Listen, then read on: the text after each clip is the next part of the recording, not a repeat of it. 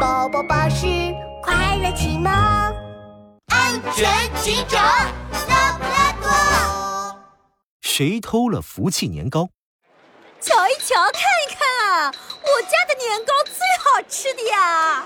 兔子老板在年糕铺门口卖力地吆喝着，铺子里摆满了各种各样的年糕，有甜甜的红糖年糕，有雪白的米年糕，还有香喷喷的芝士年糕，大家的口水都要流下来了。哦兔子老板，你家的年糕品种真多啊！哦呦，是拉布拉多警长呀！我家的年糕可不止这些，我还有个超级宝贵的新年糕呢！哎，是什么年糕啊？是福气年糕。这块年糕啊，可是我精心制作的。谁吃了这块年糕，新的一年就能福气满满，心想事成。兔子老板得意地抖了抖兔耳朵。真的，兔子老板能让我看看吗？跟我来，就在这个盒子里。啊，我的年糕！兔子老板刚打开年糕盒，就惊叫起来。拉布拉多警长上前一看，年糕盒子里空空的，什么也没有。我的年糕怎么不见了？兔子老板，别急，先找找。拉布拉多警长帮着兔子老板把年糕铺翻了个底朝天，可哪儿都没有福气年糕。看来。福气年糕是被人偷走了？什么？没有了福气年糕，我就没有福气了。没有福气了，我明年的生意就不会好。生意不好了，我就只能卖掉铺子回老家了。兔子老板抱住拉布拉多警长，一把鼻涕一把泪。呃，兔子老板，你鼻涕弄我衣服上了。啊对不起，对不起，果然我的福气已经没有了，都弄脏你的衣服了。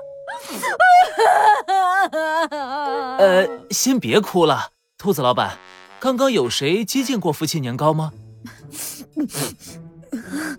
我想想，有鸵鸟，还有蛇大叔。鸵鸟和蛇大叔？没错，刚刚他俩一直围着福气年糕转。兔子老板突然想起了什么，拔腿就向外跑。对了，蛇大叔还拿过吃年糕大赛的冠军，一定是他把我的福气年糕偷吃了。哎，等一下，兔子老板，侦破案件要先检查现场。拉布拉多警长一把拉住兔子老板，他拿出放大镜，仔细的观察年糕盒，发现年糕盒上有几道划痕。